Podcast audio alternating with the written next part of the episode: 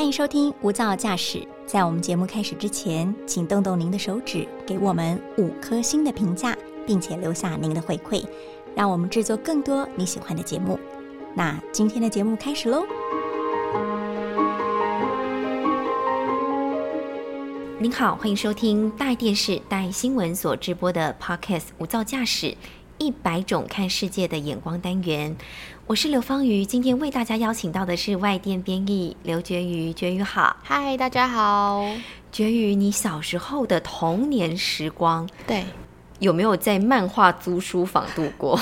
其实有几个下午或是夜晚，还是有在里面度过的，就是需要瞒着爸爸妈妈去吗？是不用，因为其实我我没有到很迷漫画，可是因为表姐很爱，表哥表姐们都很爱，所以他们可能有时候会带我一起去这样。因为我们两个年龄上哈有一点落差，一点点。姐姐的那个年纪哦，姐姐那个年龄的那个年代的时候，其实租书房蛮普遍的，就是可能家里走路小孩子走路的距离是会到的，然后就看到很多人不管大人小孩沉浸在里头。那我印象中比较有深刻的是，可能 maybe 那时候还比较哆啦 A 梦。那时候叫小叮当，然后可能还有什么凡尔赛玫瑰是很多女生喜欢看的，或者灌篮高手哦，那就是老少咸宜，对对对，老少咸宜的一个漫画。它后来也有卡通嘛，对对对。那你那时候比较着迷的是什么？我小时候其实最喜欢的是手冢治虫的怪异黑杰克啊。对，然后那时候我是看那个动画比较多，都是看他的那个动画的，在电视上播的。嗯，对，然后我小时候因此就很想要当外科医生。哦，真的？哎，那现在好像没有走上这一途哦。没有，因为就是离组太差了，觉得还是不要祸害人间比较好。但没关系，我们可以继续在这个动漫的世界里面来逐梦哦。没错。那先简短的做一下这个国际新闻的梳理。其实日本呢，他们因为刚结束了第二十六届的参议院选举。他们也因此呢，国内有第一位漫画家，他们首度破天荒的也登上了日本国会的殿堂。这位国会议员他叫做赤松健，五十四岁的他呢，其实呢，漫画迷应该对他不太陌生，因为他有一些代表作品，包括有《电脑情人梦》《纯情房东俏房客》，最好是女生比较喜欢的，然后。魔法老师等等，都是他的脍炙人口的一些作品哦。这一次，他代表的是执政党自民党来参选，希望推动的是漫画外交、动画外交，还有更完备的著作权法，而且还推动的是希望为日本国内的动漫领域争取更自由、不受限的表现手法。那我们也知道说，其实大家耳熟能详的还有一个响当当的政治人物，他也是跨界，对不对？对，就是乌克兰总统泽伦斯基。他本来是喜剧演员嘛，长得也挺帅的，现在还持续的带着他们的人民、他们的军队来抗战嘛。那刚刚说的这个日本的国会议员赤松健，他又是一个跨界来从政的例子。其实最近漫画圈似乎。不只有政治的意味比较浓厚，其实还很热闹，对不对？没有错，其实还有一些好消息跟坏消息啊。那坏消息就是之前前阵子《游戏王》的作者高桥和希过世，那是享受六十岁，那很多粉丝就感到非常的遗憾跟难过。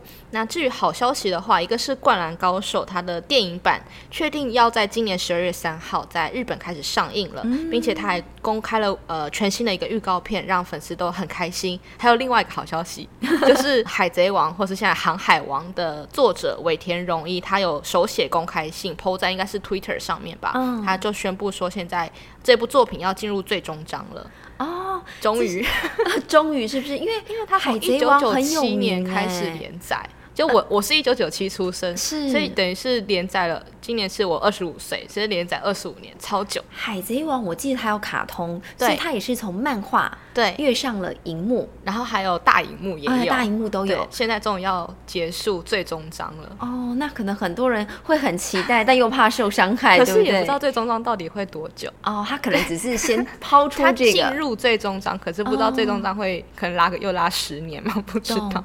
所以从刚刚呃，绝育一开始跟我们聊的怪医黑杰克，还有刚才讲的这个樱木花道灌篮高手，还有海贼王或是航海王，这些其实都是日本的漫画，对不对？对，没错。然后日本漫画他们其实因为成名的很早。对台湾来说影响也真的比较大嘛。还有像是哆啦 A 梦啊，我小时候其实叫做小叮当啦、季安呐等等的，对，还有火影忍者等等。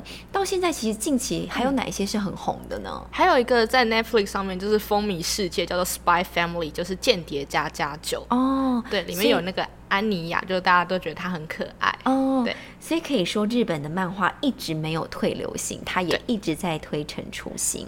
感觉日本的漫画其实不止在台湾，其实在全球漫画市场都具有举足轻重，它的市占率其实是很高的。对，那除了日本漫画很有名，嗯，我知道的是，其实法国、美国的漫画也相当出名嘛。对，没错，他们也各自发展出自己的特色了。那南韩呢？南韩的漫画呢？其实南韩的漫画近几年来也是崛起的很快啦，那它可能不像是大家熟知的韩团那样让全世界为之疯狂，可是韩剧，对对对对，可是也在到处崛起当中啦。因为南韩现在有将近百家的网络漫画业者，规模最大的平台 Line Webtoon，全球就有超过八千两百万人常驻阅读。那它在台湾其实也有超过一百五十万的读者。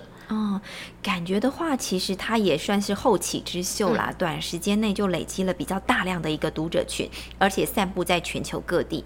他们的独到之处，怎么吸引这些读者呢？嗯，其实它跟日漫比较不一样，因为南韩的漫画主要形式是用条漫。等一下，条漫是什么？老人家需要 需要被被 Google 一下，因为你们现在年轻人真的很多新名词。我一定要题外话一下。好，想不开这三个字什么意思？想不开不就是想不开吗？啊，想不开代表是不是好像感觉要步上自我了结的路什么的？对，但其实其实我儿子昨天跟我说：“妈妈，我经常想不开。”我儿子才小学，你知道一个妈妈听到我心都揪在一起了，我还要故作镇定的问他说：“孩子啊。”可不可以跟我讲一下，你大概是什么样的一个环境，或是什么样遇到遭遇到什么样的事情让你想不开呢？他说有啊，像今天我在安庆班的时候啊，老师带我们做小厨师啊，让我们去爆爆米花，结果只愿意让小女生能够站第一排看他爆米花，我们男生全都被赶得远远的，我就会想不开啊。哦，这时候我就说，等一下，你的想不开是想想觉得不开心吗？他说对啊，不然嘞。所以你们像年轻人太多，都会把很长的一个词汇变得缩短。我真的需要被 Google 一下，不然我的心脏会停止。没问题，条漫。所谓调慢，其实就是指长条漫画。它取长条漫画中间的两个字，没错。它其实就是叫做 Webtoon，也就是把 Web 网络跟 Cartoon 卡通这两个词结合在一起。那它是属于一个嗯比较贴合新时代手机阅读习惯的一个形式。它舍弃了。所谓页的概念，我没办法翻页，因为我用手机嘛。没错，就是把故事的画面是直接直向的排列在手机荧幕上面，所以也就没有传统的漫画上面有方格啊、压格或斜格之类的分镜画法，就只有一条超长的画面，让读者可以一直往下滑。所以一般来说，它其实也是全彩上色的。就跟我们平常在划手机、在划那些呃社群的媒体一样，社群平台一样，我就是这样一直划、一直划、一直划，我就可以看完漫画了。对对。那除了刚刚觉得提到条漫哈，学起来了。条漫是形式上的改变。那南韩的漫画除了这一点风格不一样之外呢，它是不是因为我们知道南韩其实他们的政府也占了很重要的角色，不管他们的影视啊、流行音乐能够那么的蓬勃发展，而且屹立不摇在全球的这个演艺界，可以说是政府有大力的支持嘛？那这个漫画部分呢，他们也有。给一点钱嘛，或给一点 sponsor 一点资助嘛？对，其实刚刚方有提到，就是包括影视、漫画等等的产业。其实，在九零年代以前，南韩原本是以制造业为中心的嘛。那但是是在金大中总统上任之后，就开始大力发展这一块文化产业。漫画是其中一部分，它有设立一个专门的漫画影像振兴院，还有提供补助金给本土的漫画家。呃，幸运获选的这些作品，在完成之后，最多是可以获得三千万韩元左右，也就是相当于台币八十万元，数目是相当可观的。而且他们也在积极的参加世界各地的漫画节，还有在国内自己也有举办了富川国际漫画节。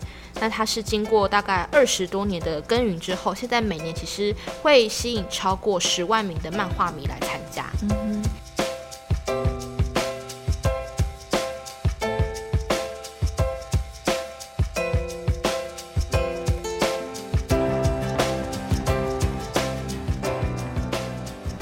觉也有提到哦，呃，不管是过去的这个纸本漫画的形式，我要画完一本其实不容易嘛。对，手绘，或者说现在用了很多的电脑的辅助科技的绘图软体，我现在做调漫的方式，其实都是需要非常竭尽心力的。漫画家要完成一部漫画或是一集漫画，其实还是需要耗费蛮多的时间。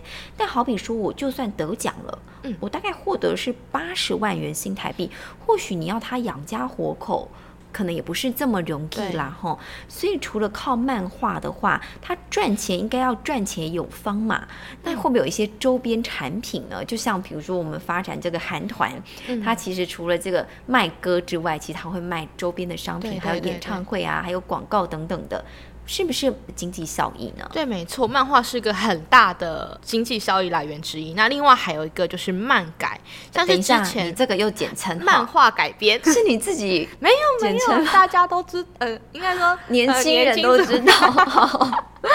很多人知道，就是啊，像漫画改编嘛，比如说之前比较大家知道的人气韩剧《梨泰院》或是《僵尸校园》，还有前一阵子电影《与神同行》之类的，他们其实的原作都是条漫。哦，这我还真的不知道，我大概知道《梨泰院》啦，因为《梨泰院》它因为我本身是韩剧迷嘛，我大概知道它的片头就会结合漫画，你就会知道说或许有一点关联，但我不知道原来这么夯的这些也全部都是。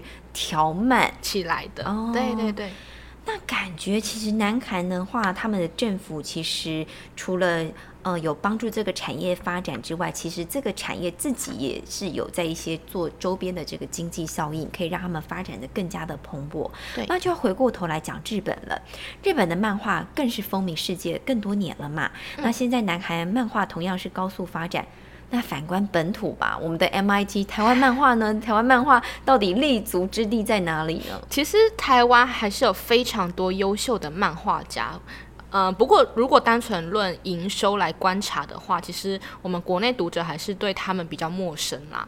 因为台湾二零二零年的漫画出版业营收，其实有高达九成五都是来自国外的翻译作品，只有少少的百分之五是本土的漫画。呃，等于说我们的读者要接触到自己本土 MIT 的漫画，其实就百分之五而已了。对，很少很少。那呃，为了推动国内的漫画产业嘛，其实我们的政府也是有效仿。南韩啊，有做出一些努力，类似，对对对对对，有设立所谓的文化内容测进院，是要给这些漫画家或是影业从影视从业人员等的内容创作者更多资源跟帮助。嗯嗯，那我们在国际上其实也有慢慢的被别人看见了，像是很多的国际漫画展、漫画节都可以看到台湾的作品。还有一个其实是我在查资料的时候蛮意外的点，就是台湾。漫画二零二零年对外授权的占比当中，法国竟然占了将近两成，而且是前一年其实只有不到百分之三，现在一下子就增加了六倍多。看来我们的台湾味很对法国人的口味，对不对？但是我觉得这是好事啦，毕竟能够逐渐的被国境看见嘛。而且我们讲到这个台湾漫画，其实说真的，我不是漫画迷嘛。你要我一听到台湾漫画，我还真的不知道我能举出怎样的代表作，或是什么样的代表人物。好比说像日本，我随随便便就可以讲几个，好几部，对，好几部漫画，甚至里头的代表人物，好像都可以至少可以举出一两个。可是台湾的话，看似好像这个轮廓比较模糊，对不对？对，没错。其实，呃，现在台湾。漫画面貌是模糊的，算是说还没有被定型，算是有很大发展空间，算是好事情。可是其实如果长期没有发展出属于自己的特色的话，也是蛮可惜的。那之前有呃五度担任法国的一个国际漫画节台湾馆的版权人，叫做武中森，他之前就。讲过，其实台湾漫画家的画工哦，是不输给日韩的创作者。武中森，他姓武，比较特别，他是台湾人嘛？对，他是台湾人。对对对，那他就认为其实。呃，台湾的漫画，我们读者读完之后，可能还是会觉得少了一些什么东西。那最主要的原因还是故事架构不够完整，那故事性还必须要加强。因为毕竟漫画是说故事的媒介嘛，那核心还是要让引起读者的共鸣。要怎么得到他人的共感，就是非常重要的事情。的确，这个脚本嘛，对我说故事的本质，其实还是最吸引人的核心所在哦。但是呢，现在比如说光把漫画这个大旗升起来，或许还不够吧。比如我们刚才提一下《成功他山之石》南韩的漫画，它其实是一整个产业链通通串起来了。从漫画的本身，然后结合了影视，还结合发展到了周边的商品，它就形成了一个比较完善的，甚至说可以赚钱的一个产业链嘛没。错。台湾是不是也要花一点心思在这方面？嗯，确实，因为你看台湾爱看动画的人，其实远远比爱看漫画的人还要多。是是像很多优秀的漫画作品，要在台湾大红大紫，几乎都是在动画化之后。就逆向了啦。比如说，对哦、我喜欢看刚才的梨泰院，嗯，啊、我先看了他的啊韩剧，对对对对对对，我可能再回过头来，哎，我来关心一下他的漫画本身。没错。嗯所以其实有不少人就认为，应该要培育更多的动画制作、漫改编剧或是 IP 商品相关的设计人才，让漫画走向动画，再让动画走向真人影视出版相关周边产品，才可以逐渐形成一条流水线的作业，才能活化整个产业。是吗？你嗯要给这些年轻人有前景、有愿景、有发展嘛，我们才有办法。呃，不断的吸引到一些比较高端的人才，没错然后为漫画的这个产业链注入活水。嗯那讲了这么多，我们都要推自己的 MIT 的漫画，对不对？没错，没错。绝育可不可以跟听众朋友来分享入门款的 MIT 的漫画？如果要推一部作品，嗯你会建议大家先去看什么呢？因为我在查资料的时候有看到一部作品，我觉得它很有特色，它不一定适合就是完全不怎么看漫画的人来当入门，可是我觉得你可以看到台湾的创作者有非常不一样的观点，或是他有尝试很多不同的风格。这部作品是曾耀庆的《说故事游戏》，那它是说故事游戏，对，说故事游戏，它这个名称就跟它内容蛮相关的，因为它是一个、呃四百页的手绘漫画。那它里面有包括，比如说像是呃亚克力颜料、水彩或是素描等等的很多种不同的媒材跟画风结合在里面，所以它你在看的时候是你可以单看一页就可以看很久的感觉，哦就你可以不用它。对对对对对，你可以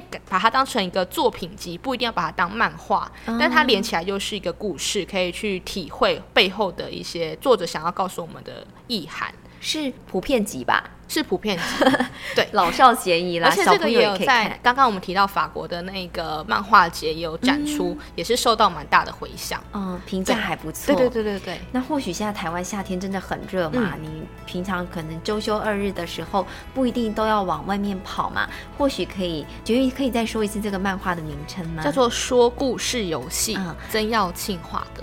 好。曾耀庆先生的这个说故事游戏嗯的 MIT 的漫画，大家或许可以找来看看，对。啊，丰富一下自己的这种休闲生活。嗯。那也谢谢绝鱼今天来跟我们分享，谢谢，也谢谢听众朋友的加入，我们下次见，拜拜，拜拜。